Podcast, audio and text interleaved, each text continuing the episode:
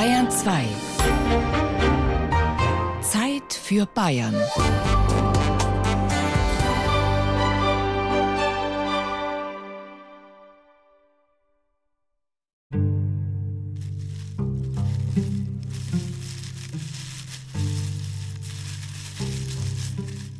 Es ist eine ungewöhnliche Krippe, die Herzog Franz von Bayern jedes Jahr an Weihnachten in seinem Wohnzimmer im Schloss Nymphenburg aufbaut. KZ Oranienburg, Weihnachten 44, von Mama gemacht, steht auf dem hellblauen Karton der Porzellanmanufaktur Nymphenburg. Angefertigt hat diese Krippe seine Mutter, als die Familie im KZ inhaftiert war. In dem Karton ist sie einfach gelandet, weil der groß und stabil genug ist. Und da ist es seit vielen Jahren drinnen, wird an Weihnachten immer gebraucht. Das NS-Regime verschleppte die Wittelsbacher Ende 1944 als sogenannte Sippenhäftlinge in die Konzentrationslager Sachsenhausen, Flossenbürg und Dachau. Die Krippe ist mitgereist, bis die Angehörigen des früheren bayerischen Königshauses in Tirol befreit wurden. Und sie begleitet Herzog Franz bis heute. Auch die beiden Zwillingsschwestern der Herzöge sind bereit, über ihre Kindheit im Dritten Reich zu sprechen. Fürstin Marie Charlotte Quatt und Fürstin Marie Gabrielle Waldburg-Zeil stehen auf Schloss Zeil im Allgäu Rede und Antwort.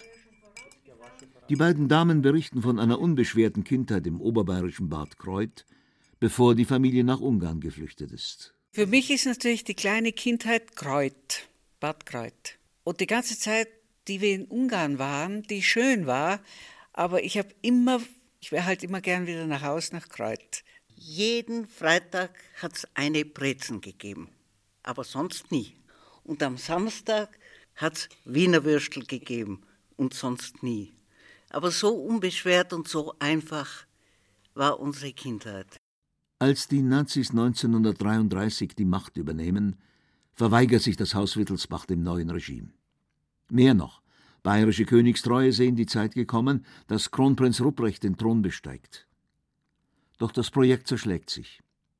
1934 flüchtet die Familie zu Verwandten nach Ungarn, aus Angst im Zuge des sogenannten Röhmputsches umgebracht zu werden.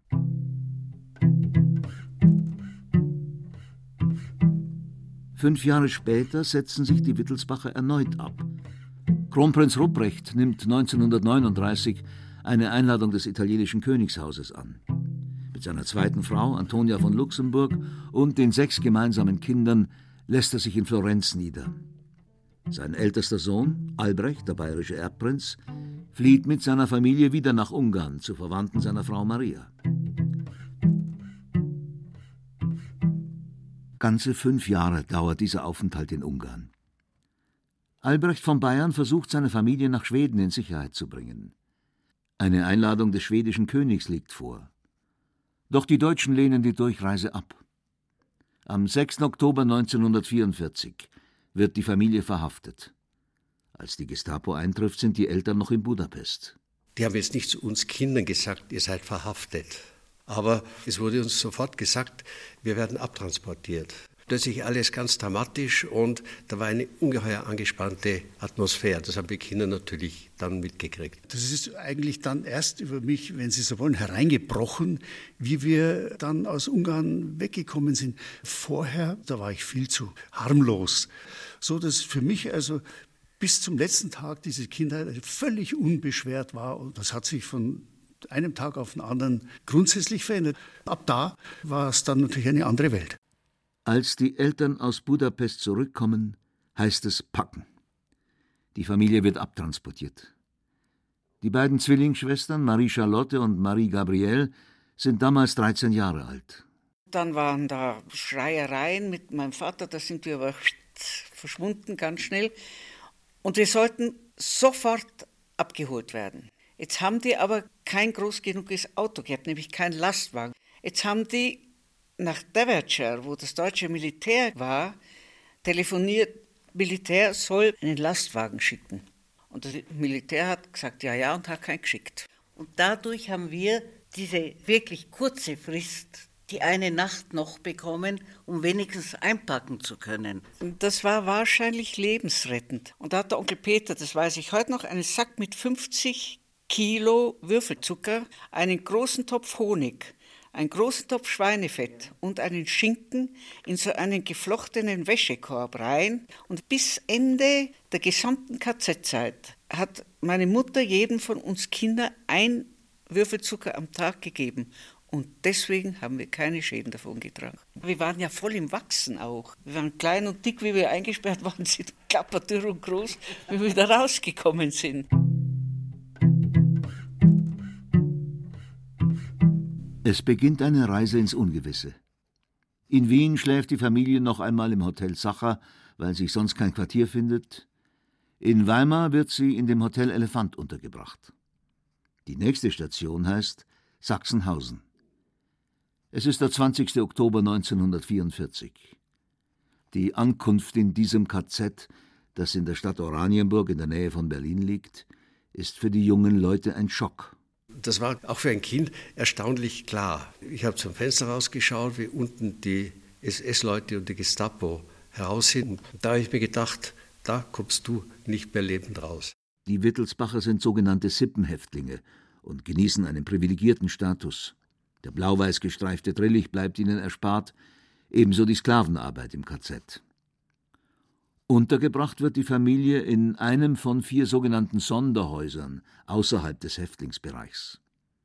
In einem dieser Gebäude ist der ehemalige österreichische Bundeskanzler Kurt Schuschnigg mit Frau und Tochter einquartiert.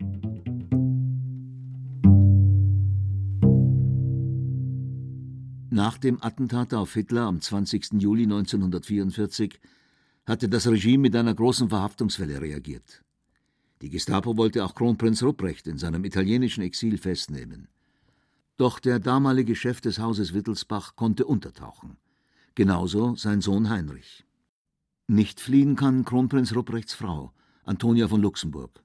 Sie wird genauso verhaftet wie ihre fünf Töchter. Antonia ist krank und wird von den Töchtern getrennt. Die Töchter landen mit der Erzieherin, Pauline Gräfin von Belgard, ebenfalls in Sachsenhausen. Im Februar 1945 werden die sogenannten Sippenhäftlinge in das KZ Flossenbürg in der Oberpfalz transportiert. Die Familie wird zunächst in einer Baracke direkt im Lager untergebracht. Die Wittelsbacher werden unter dem Decknamen Buchholz geführt. Man wusste nie vorher, wo man hinkommt. Und Flossenbürg war dann, da waren wir in einer kleinen Baracke, in einem Teil einer kleinen Baracke untergebracht, direkt neben dem Krematorium. Und da hat man dann schon alles gesehen, was sich in den Lagern abspielt. Manche Tage war es dann in der Früh finster, weil an den Fenstern die Toten aufgestapelt waren, die ins Krematorium gekommen sind, sodass es im Innern der Baracke finster war. Diese Berge von Leichen, die sind mir schon noch in Erinnerung vom Flossenbürg her. Das war unübersehbar. Es hat geschneit. Das ist das, was man in dem Film Schindlers Liste sieht, dieses Schneien, diese Flocken. Das war etwas, was täglich dort war. Also das habe ich ganz stark in Erinnerung, deswegen habe ich dieser Film auch so berührt. Wenn die Kapazität des Krematoriums nicht ausreicht, werden die Leichen daneben aufgestapelt und verbrannt. Flossenbürg, das war der Tiefpunkt ihres Leidensweges, sagen die Zeitzeugen übereinstimmend. Das war das Schlimmste. Die Eltern haben ja gar nicht aus der Baracke raus dürfen, aber wir Kinder durften unter Bewachung, hoher Schnee, durften wir die Runde drehen. Gleich, ganz am Anfang, sind einmal die Kleinen, der Maxi, Bruder und die Sophie, auf diese hohen Schneewelle raufgeklettert, wir natürlich nach, und da hat man direkt hinuntergesehen zum Krematorium, und da habe ich selber gesehen, ich weiß nicht wie viele hundert Leichen, die mit Mistgabeln vom Lastwagen, vom Lastwagen runtergeschaufelt worden sind. Und was mich bis heute irgendwo verfolgt, was mich so namenlos graust hat, wenn das Krematorium angeheizt worden ist, dann war ein Ascheregen von diesen fettigen, kann es gar nicht sagen. Ja. Nicht, da bin ich nicht mehr raus. Ich erinnere mich eben auch noch an diese entsetzlichen, dicken Flocken, die auf einem runtergefallen sind. Und ich habe mich entsetzlich gefürchtet vor diesem Hunden. Weil das hat man die ganze Zeit gehört, dieses Bellen von den Hunden, dann Schreien von den Leuten, den Galgen hat man gesehen. Das war nicht komisch da drin.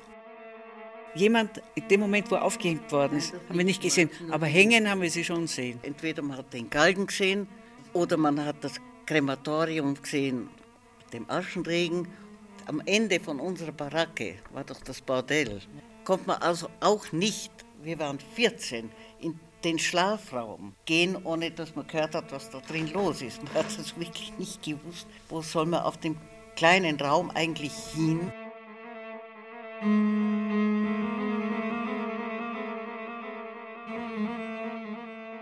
Von der Arbeit im Steinbruch oder bei Messerschmitt bleiben die Sippenhäftlinge verschont. Direkt im Lager einquartiert werden sie aber Zeugen der Verbrechen. Und auch die Lebensverhältnisse sind deutlich schlechter als in Sachsenhausen.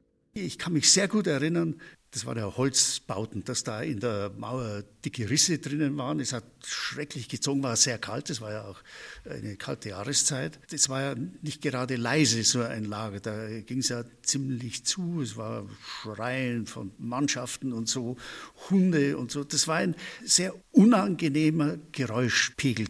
Dann spitzt sich die Situation dramatisch zu. Der Vater erkrankt an der blutigen Ruhe. Die Familie hat Angst um sein Leben. Das Krankenrevier im KZ Flossenbürg ist gefürchtet. Es herrscht äußerste Unsicherheit. Es war, glaube ich, wirklich lebenswichtig für ihn, nicht in den Krankenbau zu kommen. Das, wenn man dort einmal hinkam, da kam nie wieder jemand raus. Und das war, glaube ich, ihm wohl klar. Und das kann ich mich erinnern, dass dann nach dem Krieg das eine oder andere Mal darüber die Rede war. Er hat es fertiggebracht, das so zu überspielen oder es sich halt irgendwie nicht anmerken zu lassen, dass er eben nicht in das Krankenlager, Krankenhaus oder wie man es nennen wollen, kam. Das war ganz wichtig. Die Familie wird in das Forsthaus mitten im Ort verlegt. Das ist wie eine Erlösung. In höchsten Tönen sprechen die ehemaligen Häftlinge von Ernst Weber, dem Revierförster.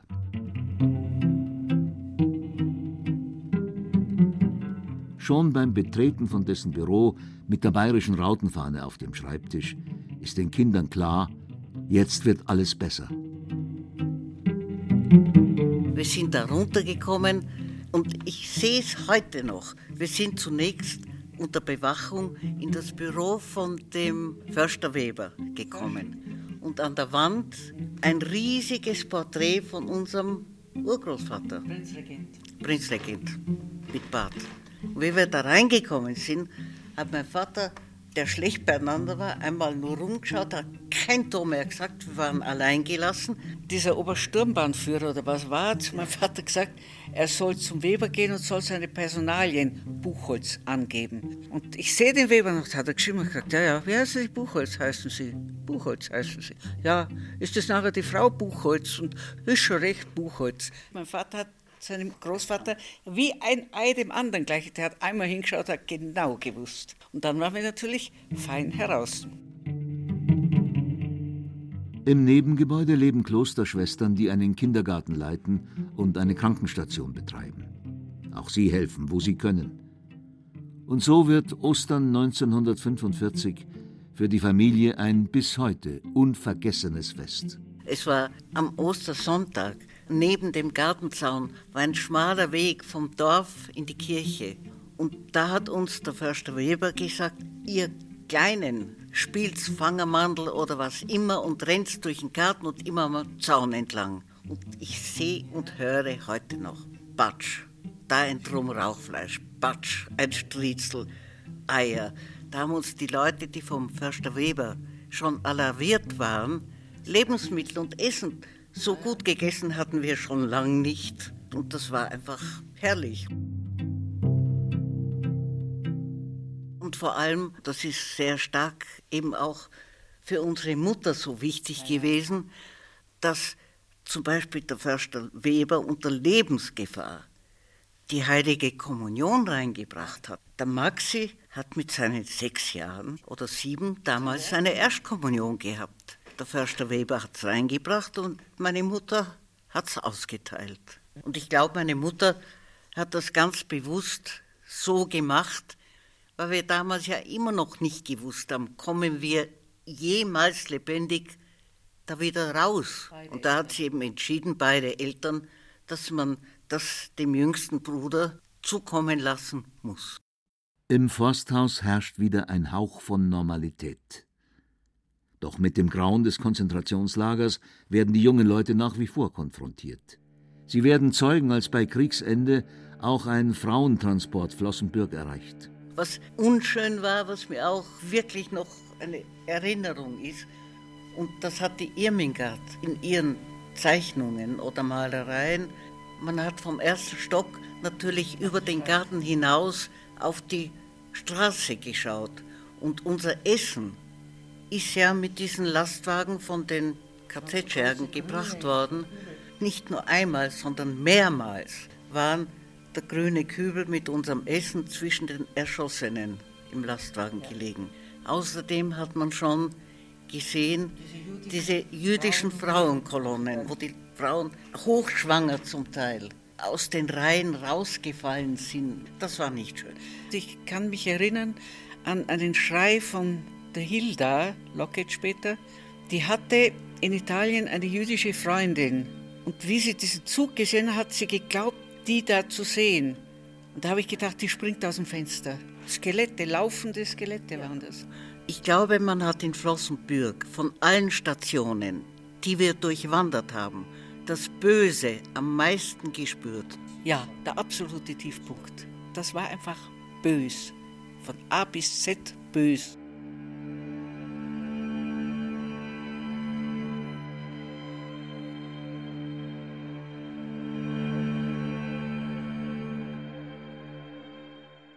Als die US-Armee immer näher kommt, evakuiert die SS nach und nach das KZ Flossenbürg.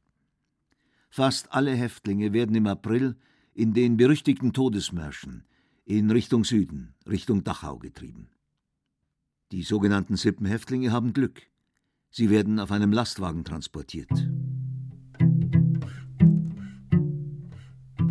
Die Inhaftierung im eigentlichen KZ bleibt den Wittelsbachern erspart. Sie werden in Baracken außerhalb des Lagers untergebracht und bleiben nur kurz. Die Erinnerungen sind fragmentarisch. Einzig, was ich mich erinnere, ist völlig verrückt. Wir sind einmal gegangen und dann ist plötzlich ein Fasan drüber geflogen. Der hat wunderbar ausgeschaut in der Sonne und dieser Fasan, der da über diese graue Lage geflogen ist, das war irgendwie etwas völlig Irreales. Das hat mir einen tiefen Eindruck gemacht, auch weil der von außen gekommen ist.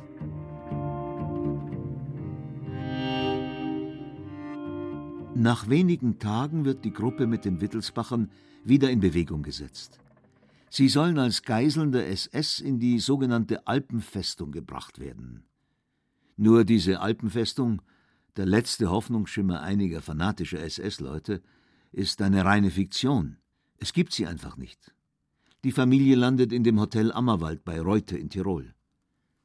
Als die SS schon weg ist, aber die Lage noch unübersichtlich, erklären sich desertierte Wehrmachtssoldaten bereit, die Gruppe zu beschützen. Befreit werden die Häftlinge schließlich von französischen Kriegsgefangenen, die im Hotel Forelle am nahen Plansee interniert waren. Die Situation ist eher skurril als heroisch. Die beiden Damen erinnern sich genau. Ja, da sind wir alle gesessen, nicht wissen, was passiert. Man hat gehört, es wird geschossen und plötzlich hören wir klopp, klopp, klopp, klopp, klopp, kommt ein Einspänner mit einem Pferd vorne, ein bärtiger französischer mit Beret, hinten drin ein General oder höherer Offizier in Uniform mit weißen Handschuhen und neben ihm ein französischer AB und hinten raus eine riesige Tricolore-Fahne. Die sind bei der Haustür rein und der Bärtige hat mit seinem Karabiner, der kaputt war, hat als allererstes die Hitlerbilder runtergehaut. Zack, zack, zack. Und dann haben sie uns erklärt, also meine Eltern, dass wir jetzt befreit sind. Ich hatte den Eindruck, hurra, jetzt sind wir frei. Und nie wieder wird mich irgendjemand einsperren. Das ist eigentlich mein Resümee der ganzen Sache.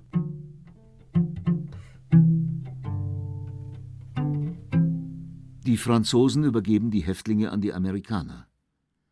Doch zunächst herrscht Hunger. Es gibt fast nichts zu essen. Die Zwillinge Marie-Charlotte und Marie-Gabrielle feiern am 30. Mai noch ihren 14. Geburtstag im österreichischen Ammerwald. Erst Anfang Juli kann die Familie zurückkehren. Aus Italien kommt dann auch Kronprinz Rupprecht wohlbehalten heim. Ich habe ihn ja vorher nicht gekannt. Er war mir natürlich aus vielen Erzählungen und so her ein Begriff. Er war, das werde ich nie vergessen, ich habe ihn das erste Mal gesehen in Leutstetten, als er wieder kam, 1945. Äh, und er war einfach eine, eine derartige Erscheinung, dass mir das unvergesslich geblieben ist. Groß und hager und mit diesen weißen Haaren und diesem Bart und diesem Gesicht, was er hatte und, und so wie er sich bewegt hat. Das ist mir unauslöschlich in der Erinnerung geblieben. Er war eine unglaubliche Persönlichkeit. Ruprechts Frau Antonia hatte nicht so viel Glück. Eine luxemburgische Delegation entdeckt sie in einem Krankenhaus bei Jena, wo sie unter dem Tarnnamen Albertine Bingen untergebracht war. Sie war eine körperlich und seelisch gebrochene Frau, wie ein Biograf notierte.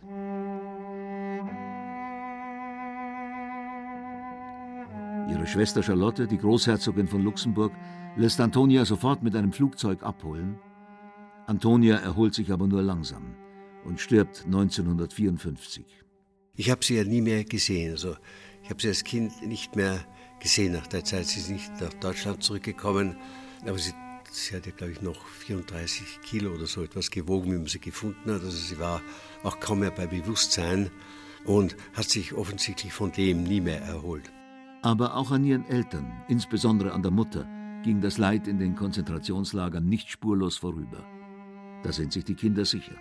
Ich glaube, dass es unserer Mutter, muss sich das vorstellen, mit vier kleinen Kindern und der ganzen Verantwortung für bildhübsche Schwester meines Vaters im KZ sein. Ich glaube, sie hat gesundheitlich sehr viel eingebüßt. Sie ist jung gestorben. Ich vermute deswegen. Sie ist sicher an den Folgen eigentlich gestorben.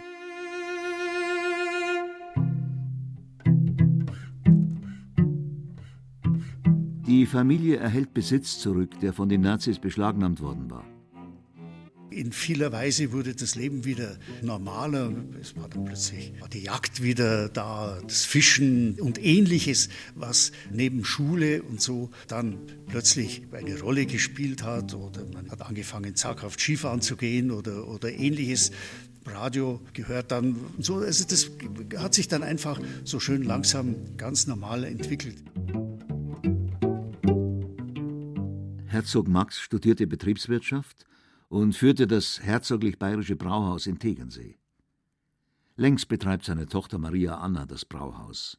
Sein Schreibtisch steht aber immer noch dort, sagt Herzog Max. Da haben meine Eltern beide nie einen Zweifel daran gelassen, dass äh, jeder von uns schauen muss, wie er sein Leben darstellt und dass wir nicht darauf rechnen können, uns, ich weiß nicht, einfach von dem zu leben, was hier vorhanden ist oder in irgendeiner Weise, sondern dass wir eben selber etwas tun müssen, um unser Leben entsprechend darzustellen. Das war von Anfang an klar. Es war ja auch, glaube ich, unmittelbar nach dem Krieg gar nicht absehbar, wie es denn hier wirtschaftlich überhaupt weitergehen würde. Die Zeit im KZ war nicht vergessen und auch die Helfer von einst nicht.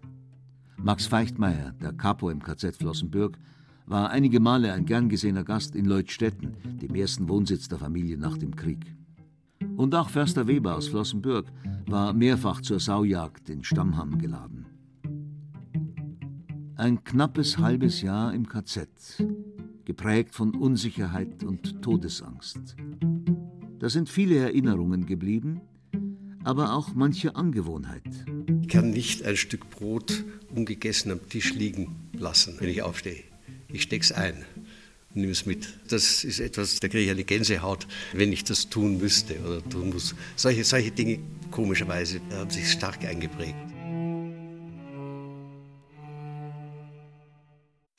Wenn Ihnen dieser Podcast gefällt, empfehlen wir. Man sagt nicht Valentin, sondern Valentin. Karl Valentin, der Pflichtpodcast für alle Fans von Karl Valentin und Liesel Karstadt und alle, die es werden wollen. Mit Originalsketchen, Zitaten und Gesprächen mit Valentin-Experten. Da sind wir dann halt froh am Valentin, gell, wenn wir dann sehen, dass, äh, sag ich jetzt mal, Bayern auch nicht bloß ja, Schurplatteln, jodelnd da irgendwelche bläden Witze machen, sondern auch einmal saudumm daherreden können.